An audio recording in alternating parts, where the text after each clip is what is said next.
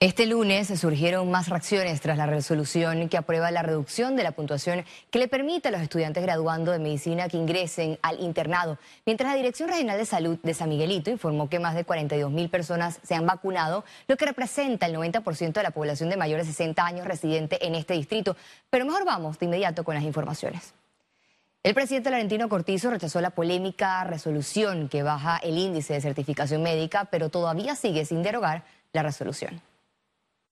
El mandatario a través de su cuenta de Twitter señaló que el examen básico de certificación en medicina debe ser de la más alta calificación, como siempre estuvo establecido, porque cualquier otra medida es un retroceso. Agregó que las escuelas de medicina han tenido su apoyo y que no hay margen para el juega vivo. Para ver realidad tenemos que eh, ver cómo no solamente cambian el resuelto y lo regresan a su, a su puntaje original, sino vemos que también le indique al legislativo que deje de intentar meter el proyecto 525. Las sociedades médicas se opusieron y cuestionaron la decisión del Ministerio de Salud. ¿Qué es eso? Si tenemos que movernos hacia la excelencia, sí. tenemos que seguir estudiando todo. Decimos que vamos a salir esto con la educación entonces pareciera que vamos en retroceso. Esos son mensajes contradictorios. El decano de medicina de la Universidad de Panamá denunció que recibió presiones del MINSA. El doctor Alexandro Gansi, asesor del ministro de Salud, presionó a la Comisión de Certificación Básica en Medicina y amenazó que si no se bajaba el puntaje para el pase del examen de certificación, no se iba a poder realizar el examen. El Ministerio de Salud justificó los cambios y alegó que cumple estándares internacionales. Primero, el examen no tiene carácter retroactivo. Segundo, el puntaje que se tiene era un puntaje muy parecido al puntaje anterior al año 2019, o sea, antes de la pandemia.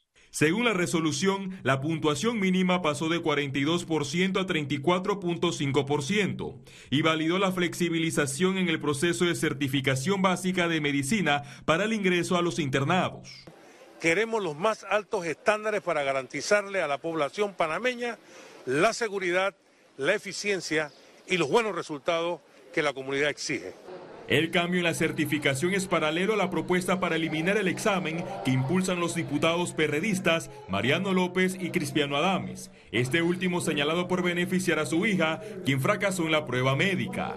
Félix Antonio Chávez, Econius. Los diputados oficialistas Cristiano Adames y Mariano López salieron en defensa del proyecto de ley que elimina la prueba de certificación médica. Hija, sé fuerte, hija. Yo sé quién tú eres. Yo te conozco y yo sé el amor que tienes por el prójimo. Que sepan que tenemos suficiente argumento para demostrarle incluso al presidente que hoy posteó que es un juega vivo. El juega vivo está en otros lados, señor presidente. Los estudiantes de la Universidad de Panamá tienen ventaja porque ellos son los mejores preparados. Porque el decano de la Facultad de Medicina hace parte de esa preparación. Continuamos en temas de salud. Más del 90% de los adultos mayores en el distrito de San Miguelito fueron vacunados contra el COVID-19. Este lunes el proceso de vacunación en el circuito 86 se dio de manera normal en los 19 centros educativos habilitados por la operación Panavac 19. El Ministerio de Salud anunció que para el martes habrá una inmunización de adultos mayores que por casos especiales no pudieron presentarse en la fecha agendada. El gobierno negó irregularidades en vacunación del distrito de San Miguelito. Las vacunas no se acaban. Se llevan eh, alrededor de 600 vacunas eh, por escuela, en algunas 400, dependiendo del comportamiento y de la población que debe vacunarse. Por lo menos en Rufín Alfaro eh, era, es alrededor de 9.000 personas que tenían que vacunarse. Se estaban llevando básicamente 600 vacunas pero en la medida del comportamiento de, las personas en la llegada a las escuelas, así mismo se va solicitando vacuna. Continuamos en este tema ya que este martes inicia vacunación de adultos mayores de 60 años en otros cinco corregimientos de la ciudad de Panamá. Un total de 14 centros de vacunación están habilitados en los corregimientos de Don Bosco, Juan Díaz, Parque Lefebre, Río Abajo y San Francisco. Esta jornada se extenderá hasta el 14 de marzo y forma parte de la fase 2 del plan Panavac 19. Panamá registró un alza en la positividad de pruebas COVID-19 este lunes, alcanzó un 9.8% de casos positivos. Veamos en detalle las cifras del MINSA. 345.236 casos acumulados de COVID-19. 402 sumaron nuevos contagios por coronavirus. 820 pacientes se encuentran hospitalizados, 117 en cuidados intensivos y 703 en sala. En cuanto a los pacientes recuperados clínicamente, tenemos un reporte de 332.219. Panamá sumó un total de 5.934 fallecidos, de los cuales 11 se registraron en las últimas 24 horas. La Corte Suprema de Justicia ordenó suspender el artículo que otorga superpoderes al Ministerio de Salud Luis Francisco y al ministro de Salud Luis Francisco Sucre luego de una demanda de nulidad presentada por el abogado Ernesto Cedeño. La Sala Tercera de la Contencioso Administrativo acaba de decretar la suspensión provisional del artículo 8 del Decreto Ejecutivo 71, que facultaba o permitía al ministro de Salud tomar la decisión per se en las medidas que tengan que ver con toque de queda, cuarentena, restricciones de movilidad y, la y a la que bien tuviere eh, en medio de esta pandemia. La Sala Tercera ha manifestado que en estos momentos decretar una medida de esa magnitud no puede hacerla sin tomar la quiesencia, el beneplácito, la comparecencia del presidente de la República. Diputados de la Comisión de la Mujer presentarán una nueva denuncia por abusos hacia menores en un albergue. La documentación con los alegatos de las víctimas será entregada el próximo miércoles en medio de una reunión pactada con el procurador de la Nación encargado, Javier Caraballo. Señor Javier Caraballo, vaya por los peces gordos, vaya por los altos mandos y no se quede con gente humilde o con los pececitos. Con el nuevo procurador desconozco si va a trabajar de la nueva manera, cuáles van a ser sus intenciones y debo decirlo, yo también me mantengo un poco a la expectativa y con algún grado de desconfianza. En la Comisión de la Mujer, las denuncias por abusos en albergues continúan. El legislativo confirmó que todas serán analizadas y presentadas para que la Fiscalía inicie las investigaciones. Esperamos que se haga justicia para esos niños, niñas y adolescentes que fueron vulnerados, revictimizados por el Estado y expuestos a todo tipo de abusos. Hay que solucionar lo de los albergues, queremos ver personas presas, yo quiero ver personas presas. Después del informe presentado por la Asamblea, más de tres personas vinculadas a los albergues fueron detenidas. Félix Antonio Chávez, Econius. El presidente Laurentino Cortizo sancionó ley que tipifica la violencia política como discriminación contra las mujeres.